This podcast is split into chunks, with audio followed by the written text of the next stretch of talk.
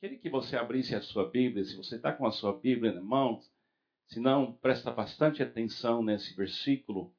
2 Coríntios, capítulo 5, versículo 17. 5, 17. 2 Coríntios.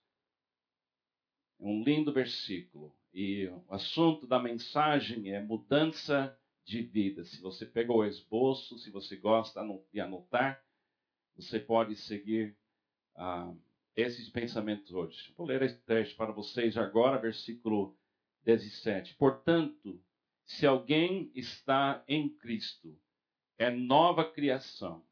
As coisas antigas já passaram, eis que surgiram coisas novas. O cristianismo é uma mensagem de perdão, mas também é uma mensagem de mudança. Eu estou trabalhando com pessoas que querem mudar desde 1976, quando fui consagrado como pastor. E ver pessoas vivendo essa mudança que é Cristo em nós, a esperança da glória, é a recompensa do ministério.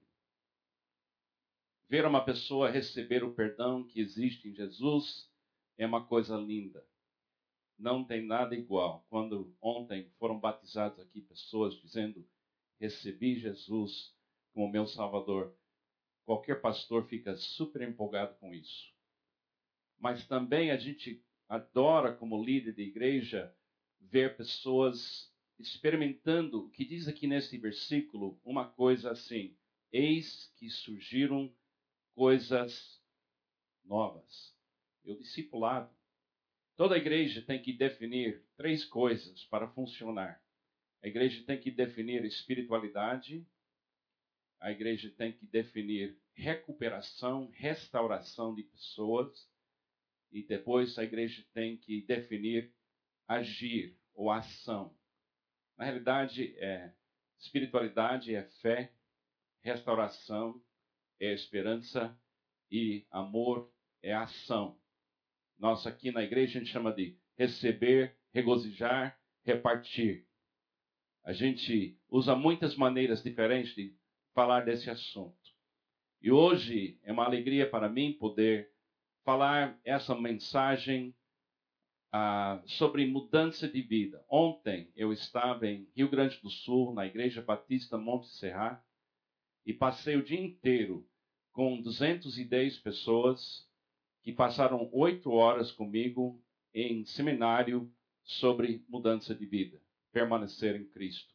Eu fiquei impressionado que pessoas pegaram um sábado, pagaram a sua inscrição e passaram oito horas.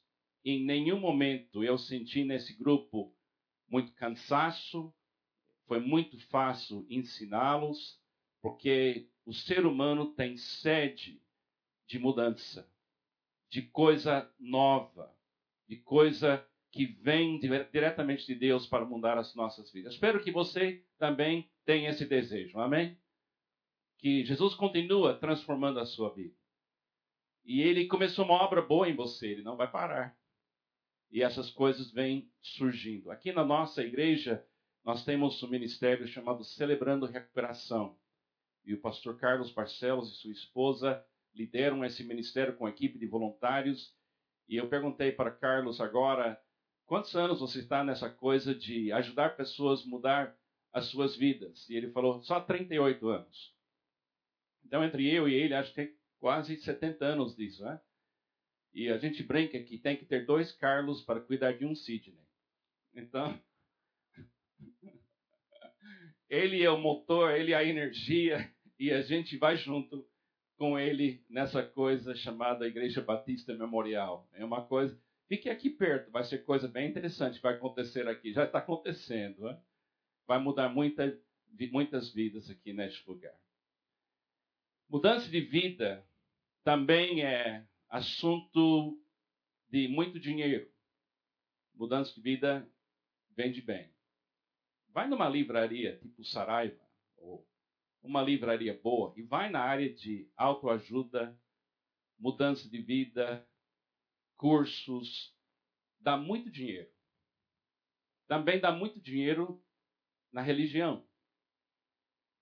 A coisa mais fácil de vender numa igreja é materiais sobre como mudar sua vida.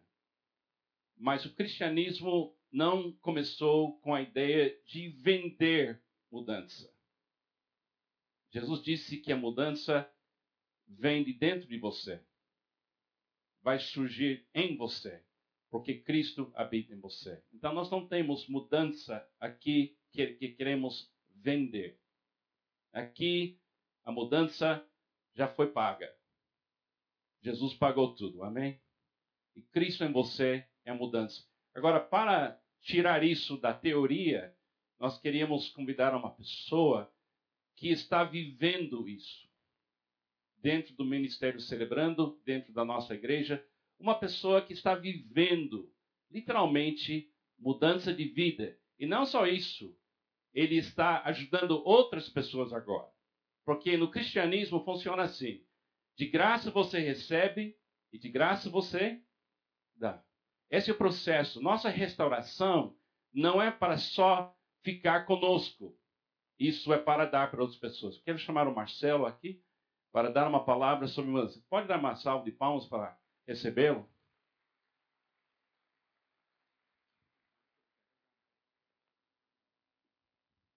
Bom dia, igreja. Que a paz esteja com todos vocês. Amém.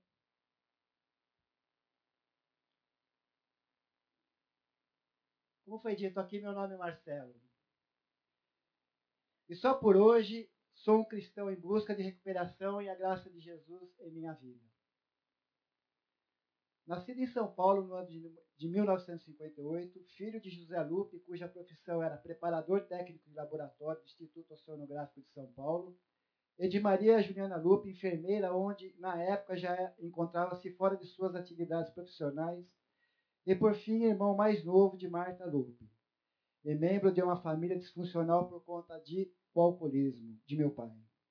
Meu pai era um homem versátil, além da sua profissão como técnico de laboratório, era um homem de muita habilidade na confecção de roupas e um cozinheiro de mão cheia. Quantas coisas gostosas ele fazia. Lembro-me do cartaz, da fama que ele tinha com os parentes, amigos e vizinhos, por conta da comida, salgados bolos e doces deliciosos que ele fazia. Na, época, durante a semana, meu pai ainda conseguia viver dentro de um certo controle com a bebida. Porém, nos finais de semana, era um sofrimento grande para todos nós, por conta dos porres que ele tomava. Na maioria dos sábados e domingos, ele fazia questão de assumir o controle do fogão, e durante sua jornada ali tinha sempre como companheira uma garrafa de cachaça. E como se isso não bastasse, entre um intervalo e outro, também ia beber com os colegas de copo no bar que ficava em frente de casa. Depois de tudo pronto, antes de sentarmos para almoçar, meu pai então voltava ao bar para tomar a famosa e popular saideira. E era aí o nosso grande martírio, pois, enquanto eu, minha mãe e minha irmã aguardávamos o seu retorno do bar para podermos almoçarmos juntos, muitas vezes a campainha tocava e quando abríamos a porta, lá estava ele, sendo carregado, então, muito alcoolizado. Às vezes ele conseguia sentar-se para tentar almoçar conosco. E quando isso acontecia, era lamentável, pois mal tinha equilíbrio e coordenação suficiente para conduzir o garfo em sua própria boca, derramando comida na mesa, em sua própria roupa e no chão. Sem conhecimento de causa, sem saber como lidarmos com a situação, minha mãe, em sua total codependência, chamava-lhe atenção, criando ali então grandes discussões, desavenças, deixando um clima insuportável, onde era gerado em todos nós sentimentos de insegurança misturado com angústia, raiva, tristeza e o pior de todos, impotência. Sentimos é, sentimentos estes que me levaram um dia a jurar que nunca em minha vida iria colocar cachaça em minha boca. Mal sabia eu que estava por vir em minha vida.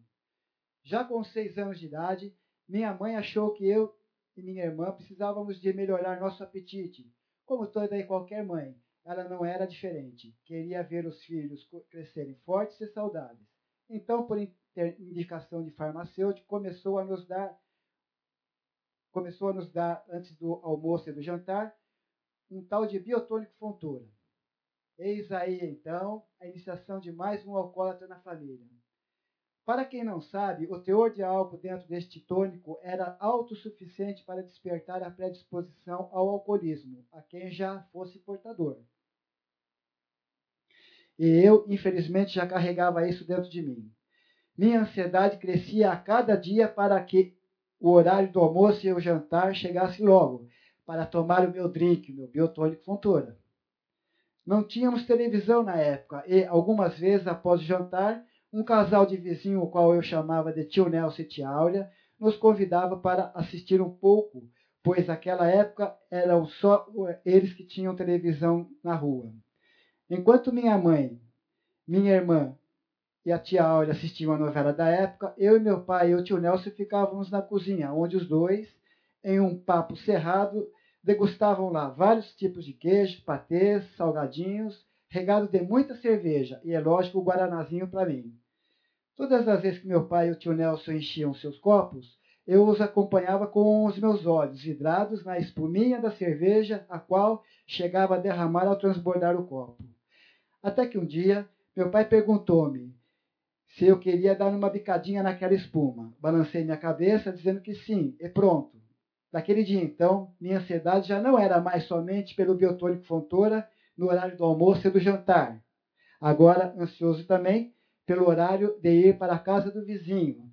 Só que a televisão já não era mais o meu atrativo principal, e sim o risco de poder beber aquela espuma da, da cerveja.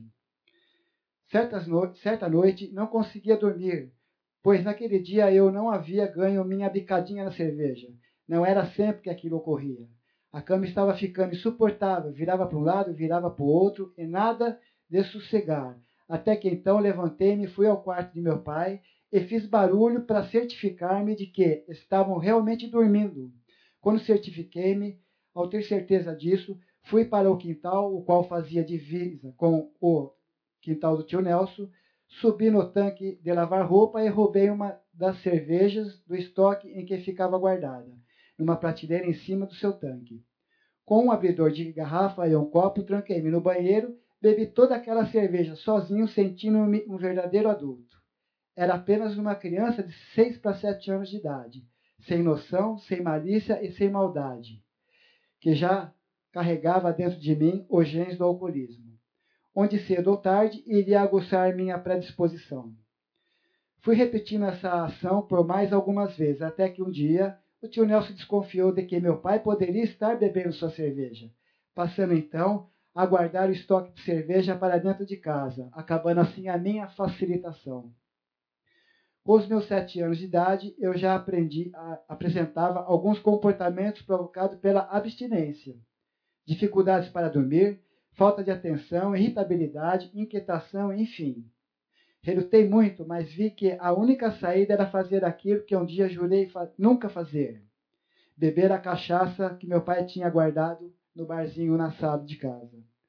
Uma certa noite, então, repeti toda aquela operação a qual usava para beber a cerveja do vizinho para beber a cachaça que havia guardado.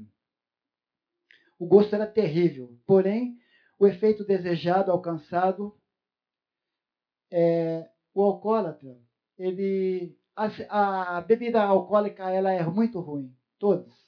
A gente até pode sentir um prazer, mas o alcoólatra ele não vai atrás do sabor, ele vai sempre atrás é do efeito que ela pode causar na gente. Em uma daquelas noites, minha mãe levantou-se me deu um fragante e aí a casa caiu. Não somente para mim, como também para meu pai. Uma grande confusão. Minha mãe proibiu a entrada de cachaça dentro de casa. Desde então, eu só conseguia beber quando havia festas familiares. Já com nove anos de idade, devido a alguns comportamentos fora dos padrões normais de uma criança da minha idade, foi sugerido à minha mãe que me passasse para um especialista, ou seja, fui levado para uma avaliação psiquiátrica onde a sua avaliação revelou eu ser uma criança muito agitada. Resultado: foi prescrito que, se por uns tempos, teria que fazer um tratamento à base de calmante, receitando-me assim de Empax 10 miligramas, um comprimido antes de se deitar todas as noites. Muito bom, gostei. Aquilo desceu que nem uma luva. Eu não tinha a predisposição é, somente do alcoolismo, como também a dependência química. Ali foi descoberto. Um grande absurdo em tudo isso. Mas o que podíamos fazer? A ignorância na causa era grande, não só para os adultos, mas até mesmo por profissionais na área da saúde. Ali o start, de, ali o start se deu para informar que não tinha somente a predisposição para desenvolver somente o alcoolismo, mas também a dependência química. Os anos foram passando com meus 13 anos de idade, fui trabalhar de office boy no escritório de despachante do meu tio Nelson, na rua Líbero Badaró, no centro de São Paulo. Logo pegando prática, outro vizinho que havia montado um escritório de contabilidade me chamou oferecendo um salário bem mais tentador. Meu próprio tio Nelson me incentivou a ir. Acabei indo. Após um ano e meio de trabalho já nesse escritório de contabilidade, um certo dia fui buscar o salário de todos os funcionários no banco, como era feito todos os meses. E ao sair do banco, fui pego por dois marginais, que já me flagravam desde a minha saída do banco. Levaram todo o meu dinheiro, causando assim um grande tumulto lá no escritório. Com um começou a desconfiar do outro e um clima muito terrível ficou naquele lugar o dono do escritório. Então resolveu demitir todas as pessoas que estavam agitando e me colocou no pacote. Logo aos 14 anos de idade, um novo tumulto começava em minha vida.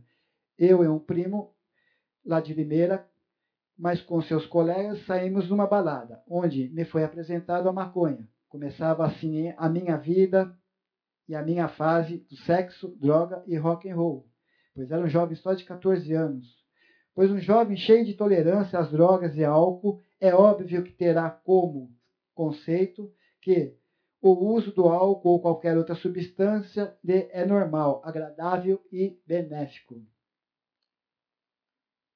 O tempo foi passando e o uso se intensificando. Mais novas drogas surgiam e eu ia experimentando. Com 16 anos, eu já sofri a minha primeira internação no Centro de Recuperação Nosso Lar, em Itapecirica da Serra. Fiquei apenas confinado sem o uso da droga de escolha. Na verdade, eu ainda achava que não precisava daquilo, e sim passar um pano na minha imagem, que já estava ficando manjada e suja. Em 28 dias percebi que minha imagem tinha dado uma boa melhorada perante as pessoas, pois sem o uso de minha droga de escolha e com a ajuda de alguns benefícios que a casa me oferecia, consegui rapidinho me restabelecer, pelo menos fisicamente. É assim, igreja. Ficar dentro de uma casa de recuperação, quando você não vai para fazer o tratamento, a sua aparência muda fisicamente. Você come bem, você dorme o horário certo, você participa de todas as atividades dentro do horário. O primeiro a mudar é a aparência da gente. Então, quem vem de fora e já via gente lá fora na, no lixo que a gente andava e hoje vê corado, gordo, bonito e maravilhoso, acha que já está curado, já está bem. E era essa a imagem que eu tinha de mim. Na minha concepção, eu achava que, pelo fato de ter ficado sem usar droga e álcool durante os 28 dias de estadia naquele lugar, eu me convenci de que não tinha problemas nenhum com droga e álcool. Saindo de lá, por vontade própria e, lógico, com o apoio da codependência da minha mãe voltei para a minha vida normal e em pouco tempo já estava no, no abuso do álcool de novo. Aos 17 anos de idade, já em estado semidepressivo, esgotado e com todas as áreas de minha vida bagunçada, resolvi então tentar suicídio. Foi onde cortei forte meus pulsos com o vidro, foi aterrorizante. Nunca vi tanto sangue meu saindo de dentro de mim apavorei não só a mim, como minha mãe e toda a vizinhança que se mobilizou a me ajudar a socorrer. Eu nem imaginava, mas Deus já estava no controle de tudo. Uma nova internação me foi sugerida, só que desta vez fui encaminhado para o IPC, Instituto Comunitário Psiquiátrico. Foram 17 dias nesse lugar, à base de calmantes, antiocídicos e arte-terapia. Mais uma vez, eu saí de um centro de tratamento com aparência calma e passando a impressão de que tudo estava bem e que o mal já não existia mais. Por sugestões de amigos e vizinhos, foi me aconselhado que eu procurasse uma religião, onde algumas pessoas foram unânimes em dizer que o Espiritismo eu me encontraria. Foi então onde me envolvi com trabalhos de mesa branca. E ali mesmo foi me revelado que minha situação era mais crítica do que eles imaginavam. E sendo assim, fui orientado a frequentar a Umbanda. Lá fui eu, então, vestir roupas brancas, encher meu pescoço de guias coloridas, rodar dentro de terreiros, bater a tabaco e participar de trabalhos em encruzilhadas, matas fechadas, pular muros de cemitérios e me alcoolizar dentro da própria religião, pois as gírias eu mais gostava eram aquelas a qual rolavam bebidas de todo jeito, eram as chamadas gírias de esquerda. O tempo continuava passando, e logo me envolvi emocionalmente com aquela que seria minha primeira esposa, onde este casamento, deste casamento, nascera no ano de 1983 meu primeiro filho, o Felipe. Minha situação foi se agravando cada vez mais. Eu já trabalhava na CETESB desde o ano de 1974. Um belo dia fui chamado pelas assistentes sociais, onde me deram um ultimato: ou se trata, ou você não fará mais parte do quadro de funcionários dessa empresa. Aceitei mais uma vez ser internado. Desta vez me encaminharam para o Recanto Maria Teresa, em Cotia. Lá eu tive a oportunidade de ter meu primeiro contato com os Doze Passos. Porém, uma semana antes de me internar, passei por uma entrevista com um psicólogo de lá mesmo, onde, em sua avaliação, me deixou claro que eu era um dependente cruzado, ou seja, um alcoólatra e dependente químico. Meu orgulho era muito grande para aceitar aquilo, portanto, xinguei muito aquele profissional. Porém, eu não tinha escolha, me internei. Fiquei o tempo sugerido, me comportei como alguém que realmente queria mudar, completei meu ciclo lá dentro, recebendo alta após 40 dias. Saí e voltei para a minha vida normal. Reassumi o trabalho e ressocializei-me às pessoas, mas meu casamento já havia acabado. Me separei e tentei viver uma vida normal. Mas, infelizmente, depois de um ano exatamente, eu recaí. Essa recaída que eu coloquei aqui é uma recaída já no uso da droga. Mas durante esse tempo que eu fiquei limpo, que eu coloquei aqui, de um ano, eu já estava recaído no emocional e no sentimental. Pois, na verdade, mais uma vez tinha ido para uma casa de recuperação para fazer tratamento para os olhos dos outros. Mas alguma coisa Deus tinha plantado em meu coração no período em que fiquei no recanto. Meu subconsciente guardou a essência dos doze passos e, que, e quem realmente era o Marcelo. Algum tempo se passou novamente e de novo eu me envolvia com outra pessoa, que na verdade tornou-se minha segunda companheira, onde mais dois filhos nasceram deste relacionamento, o Tomás e depois a caçula Diamani.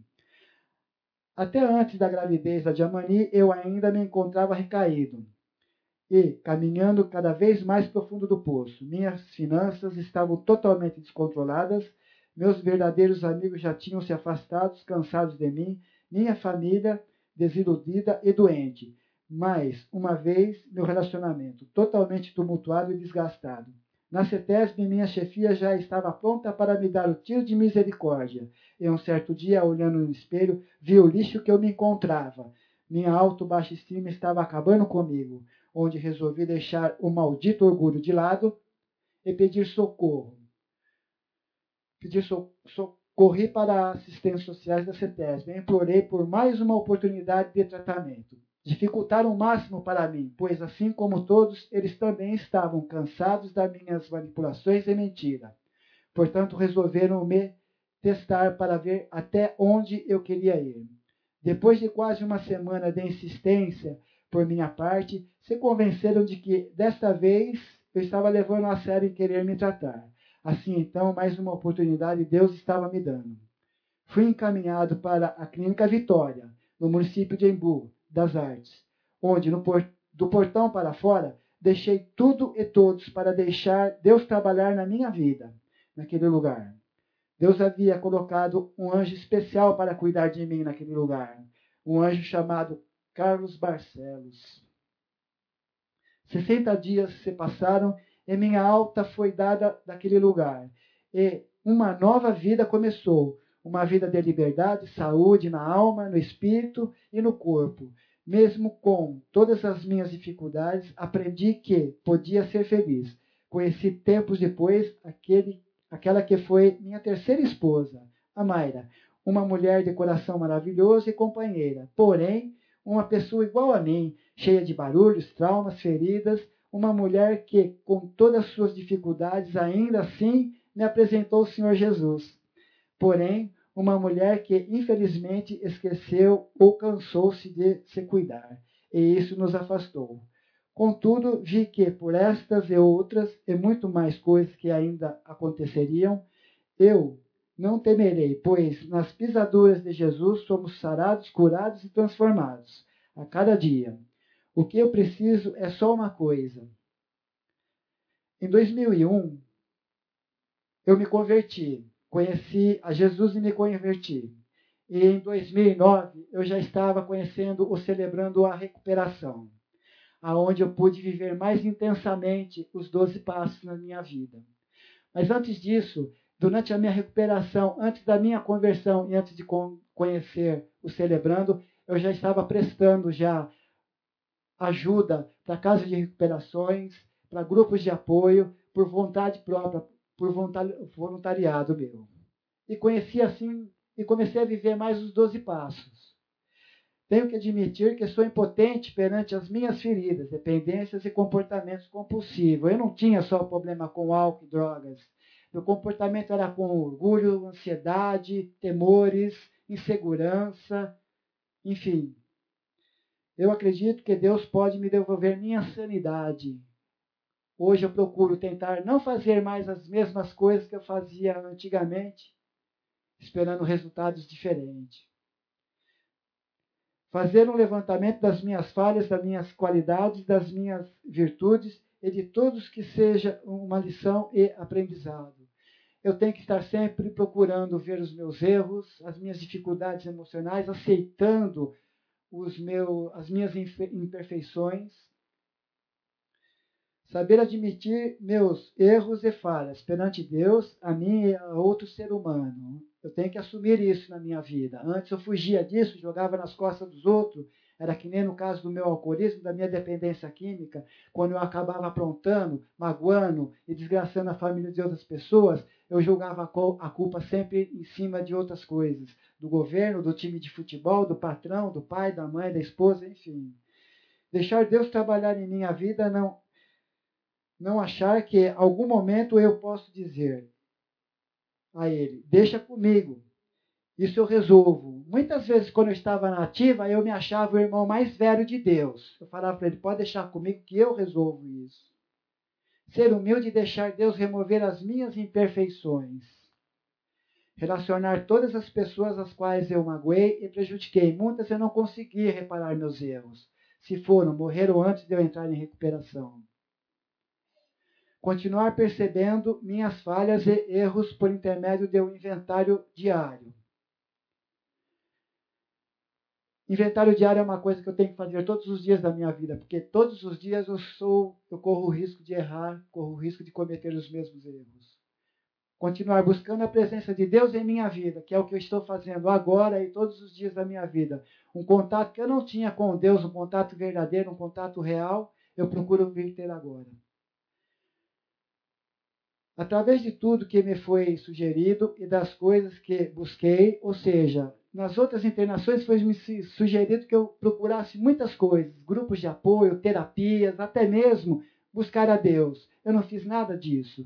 Portanto, nesta última é, internação que eu tive em 1994, na Clínica Vitória, de lá para cá eu venho só por hoje buscando todas essas coisas na minha vida. Fazem 19 anos que estou limpo e buscando todos os dias a minha recuperação. Dentro de todo esse tempo, venho ganhando forças, experiências, ensinamentos, amadurecimento e a graça de Deus em minha vida. Lá atrás, em meu testemunho, em alguns momentos citei impotência, tristeza, depressão e vontade de morrer. Pois, graças a esse programa do Celebrando a Recuperação, venho a cada dia mais conseguindo entender e aplicar esses 12 passos em minha vida, onde consigo também através dele, ser um vaso para que juntos possamos viver razoavelmente felizes nessa vida e supremamente felizes com ele para sempre na próxima. Só por hoje, Deus abençoe a todos vocês. Muito obrigado por terem me escutado. Amém.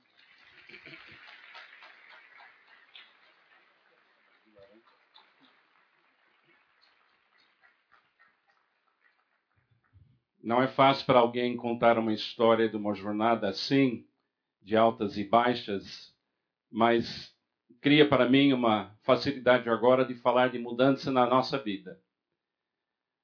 Através da experiência de outras pessoas, podemos usar aquilo como se fosse um espelho e ver a necessidade da gente, porque na realidade somos todos iguais. Ah, meu pai também era alcoólatra, faleceu quando eu tinha 10 anos de idade. E só pela graça de Deus eu não entrei exatamente no mesmo caminho, mas eu aceitei Jesus um pouco mais cedo, com 16 anos de idade, e consegui evitar muita dor desnecessária. Muitas pessoas pensam que o cristianismo é uma lista de princípios, ou é uma lista de doutrinas, ou é uma um sistema de autoajuda com o apoio de Deus, mas na realidade o cristianismo é uma pessoa. E o nome dessa pessoa é Jesus. Amém? E ele, na sua vida, tem o poder de refazer você de dentro para fora. Ele tem o poder de estabelecer em você um novo início. O cristianismo não é uma mensagem de fazer reforma nas coisas passadas. O versículo que acabei de ler no início diz que aquelas coisas já passaram. O que meu pai fez e não fez já passou. O efeito do que ele fez ou não fazer, não fez, poderia ainda ser para mim um tipo de estímulo para fugir daquela dor, talvez ou no seu caso, alguma coisa aconteceu que criou para você um desejo de lutar ou fugir ou medicar sua dor. Isso é comum entre todos nós.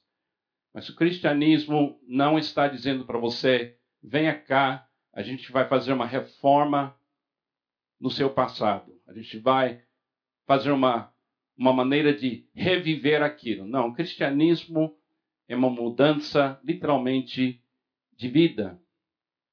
Você para de viver a sua vida e você começa a viver a vida de Jesus. E quando você começa a viver a vida de Jesus, ele interpreta para você o seu passado e leva você até perdoar quem precisa ser perdoado, porque é uma mudança de paradigma tão profunda que você vive a vida inteira ele revelando coisas novas e começam a surgir em você coisas novas. Eu quero ler dois versículos para ilustrar isso.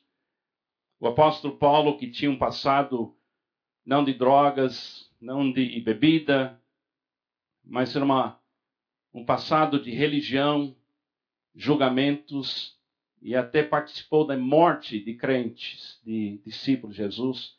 Ele chegou no ponto de dizer em Filipenses capítulo 1, versículo 21, porque para mim o viver é Cristo. Leia isso comigo. Porque para mim o viver é Cristo. O que nosso irmão acabou de falar é que ele não está tentando corrigir o seu passado. Ele está vivendo Jesus neste momento. Uma diferença muito enorme de você pensar que a gente está convidando você a viver seu passado. Não, estamos querendo convidar você a viver um futuro novo, como uma pessoa nova na sua vida. O efeito do pai na vida de uma criança é enorme o, a influência de uma mãe, de uma pessoa é enorme. Meu pai faleceu 52 anos atrás.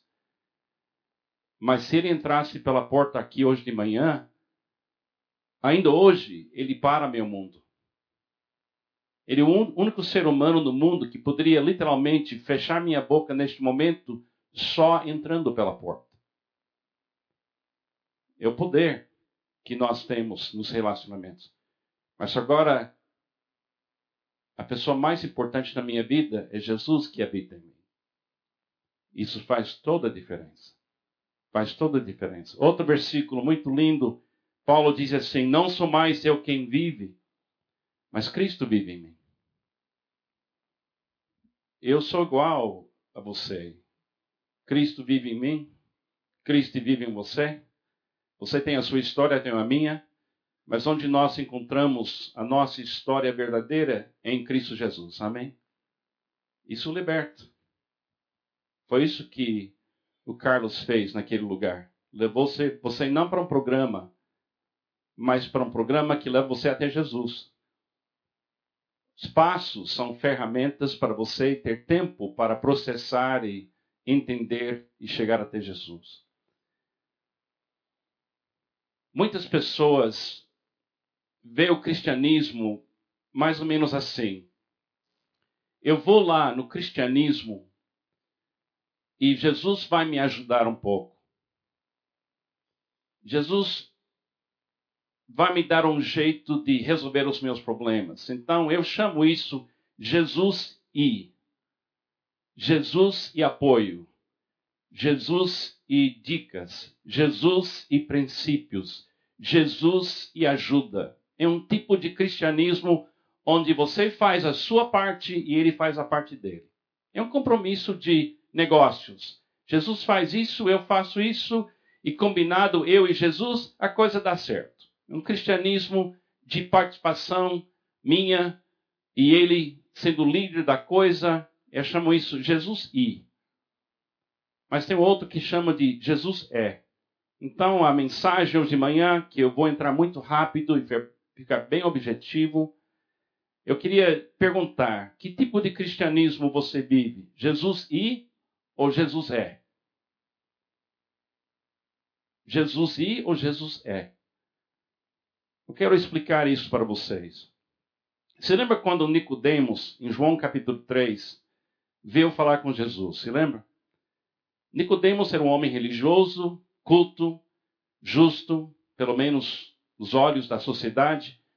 Ele veio e falou para Jesus: Mestre, sabemos que o Senhor vem de Deus. É um bom início, não é? Jesus, eu gosto de você.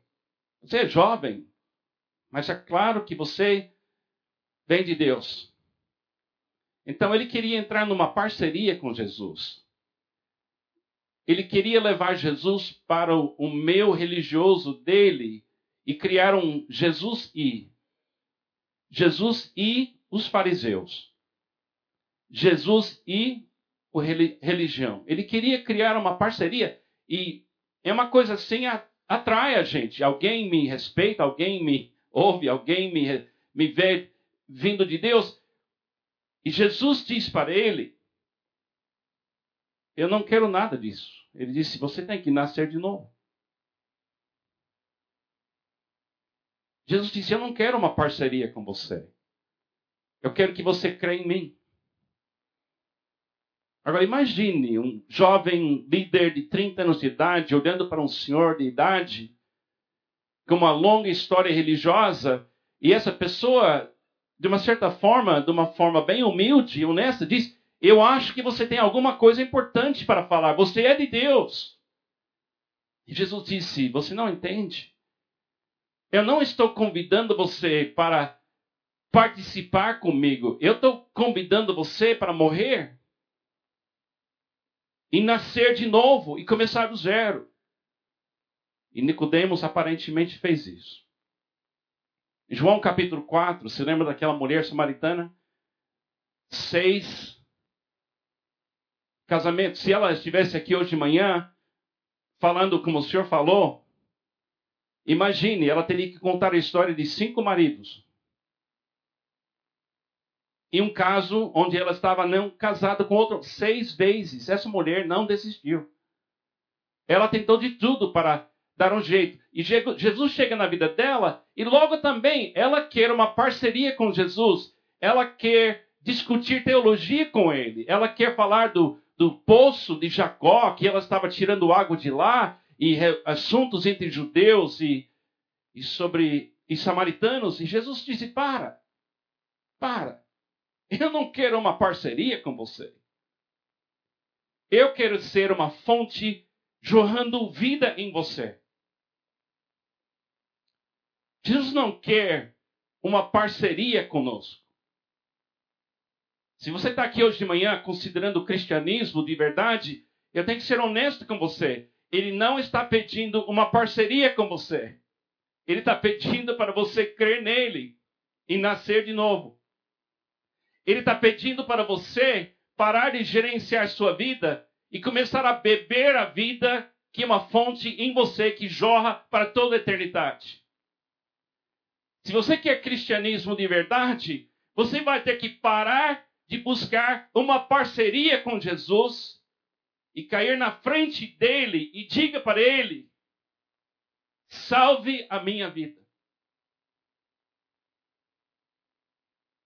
Eu sei que é difícil, nós queremos participar, nós queremos resolver, mas o grande segredo da celebrando e os outros é que a gente não consegue celebrar, não consegue fazer isso. Tem que desistir de tentar ser Deus e deixar Ele ser Deus e deixar Ele amar você. Deixa Ele ser uma fonte que jorra em você.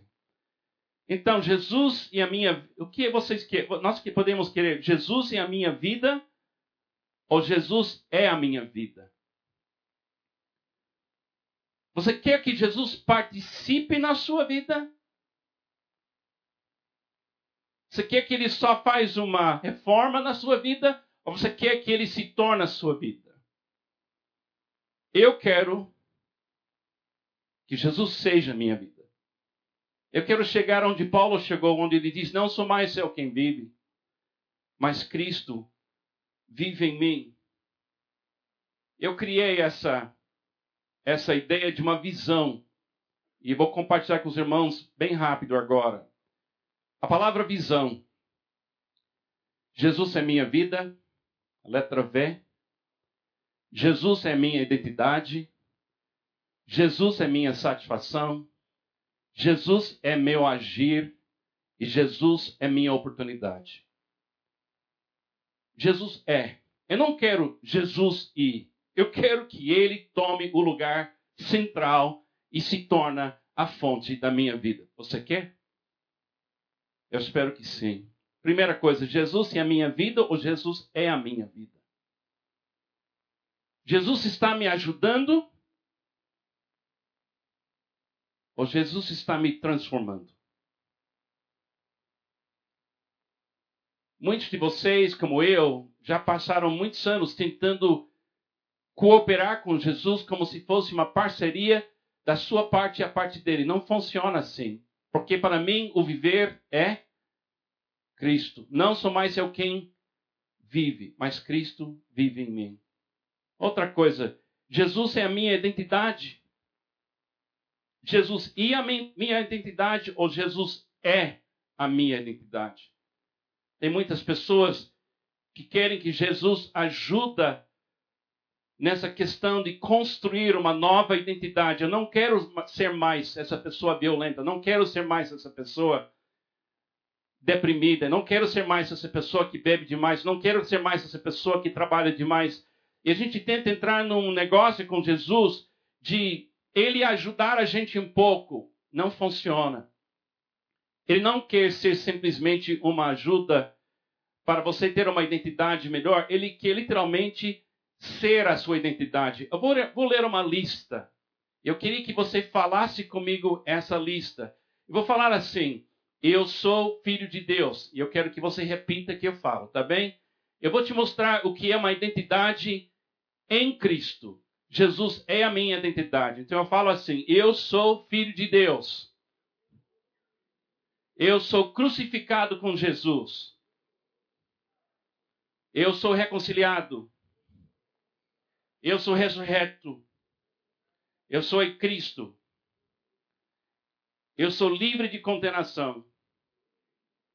Sou amado, seguro, pleno em Jesus, perdoado, salvo para sempre, justificado, santificado, nova criatura, redimido, herdeiro, vencedor, justiça de Deus, luz, sal, ramo da videira, morto para o pecado, participante da natureza divina, escolhido, um com Cristo, selado em Cristo, livre. Além disso, eu tenho vida eterna, o Espírito Santo, esperança, a mente de Cristo, as promessas de Deus, meu nome escrito no livro da vida, uma moradia nos céus, uma vida de boas obras, uma vida perfeita. Jesus. Você quer isso? Então, sai da ideia Jesus e e entra na ideia, na verdade, Jesus é. Jesus é a minha identidade. Outra coisa, Jesus é a minha satisfação. Você quer Jesus e a minha satisfação? Ou Jesus é a minha satisfação? Muitas pessoas vêm para a igreja dizendo: Eu quero que Jesus me dê uma satisfação para melhorar a minha vida. Mas ele não quer dar uma satisfação só para melhorar sua vida. Ele quer ser a fonte da sua satisfação. Ele quer ser a sua satisfação. 24 horas por dia, 7 dias por semana. Outro pensamento: Jesus é meu agir. Você quer Jesus e o meu agir? Ou Jesus é o meu agir? Qual é a diferença, Carlos? Que, qual é a diferença entre Jesus e o meu agir e Jesus é o meu agir? É uma dependência. Jesus e o meu agir e eu convidando Jesus a me dar algum apoio. Mas Jesus é o meu agir, eu digo para ele: eu não posso, mas o senhor pode. Eu não tenho, mas o senhor tem. Eu não sei, mas o senhor sabe. Todo dia, eu não quero o apoio de Jesus, eu quero Jesus. Eu não quero uma uma pequena inspiração. Eu quero a inspiração. Eu quero chegar naquele lugar que diz: tudo posso, naquele que me fortalece. E finalmente, Jesus e a minha oportunidade, ou Jesus é a minha oportunidade. Muita gente vem na igreja querendo que Jesus ajude na vida financeira. Que Deus, através de Jesus, cure alguma doença. Alguém vem na igreja querendo que Jesus resolva um problema no relacionamento. A motivação é boa. Mas, amados, o cristianismo não é um sistema de resolver problemas. O cristianismo entender que Jesus quer entrar na sua vida e levar você a resolver problemas. Nós queremos que Jesus dê um jeito nas nossas finanças, mas Jesus não quer isso.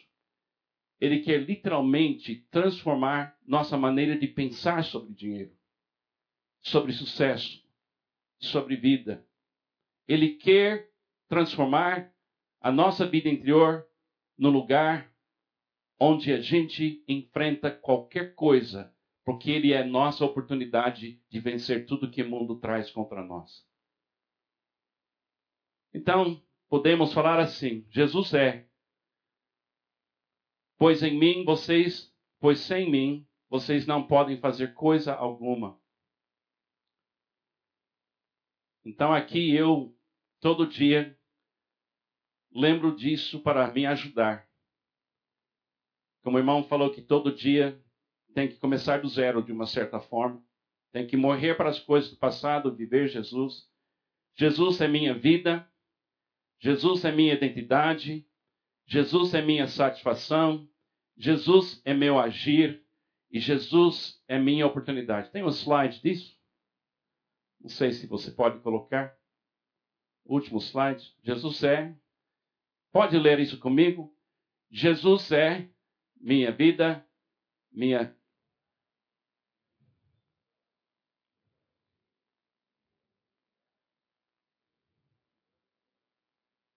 Você quer mudança de vida? Mudança de vida não é um curso. A mudança de vida é uma pessoa que quer viver em você. Se você nunca recebeu Jesus como seu Salvador, receba Jesus e você receberá a mudança que o cristianismo oferece. A mudança que o cristianismo oferece é Jesus Cristo que habita em nós. Vamos viver essa mudança. Amém? irmão, obrigado pela palavra. Falando do que Cristo é na sua vida. Continua vivendo Jesus. E Carlos, obrigado que o Senhor criou um lugar onde pessoas poderiam achar Jesus. E aqui nesta igreja, a mudança que a gente oferece é Jesus Cristo que habita em você. Vamos orar.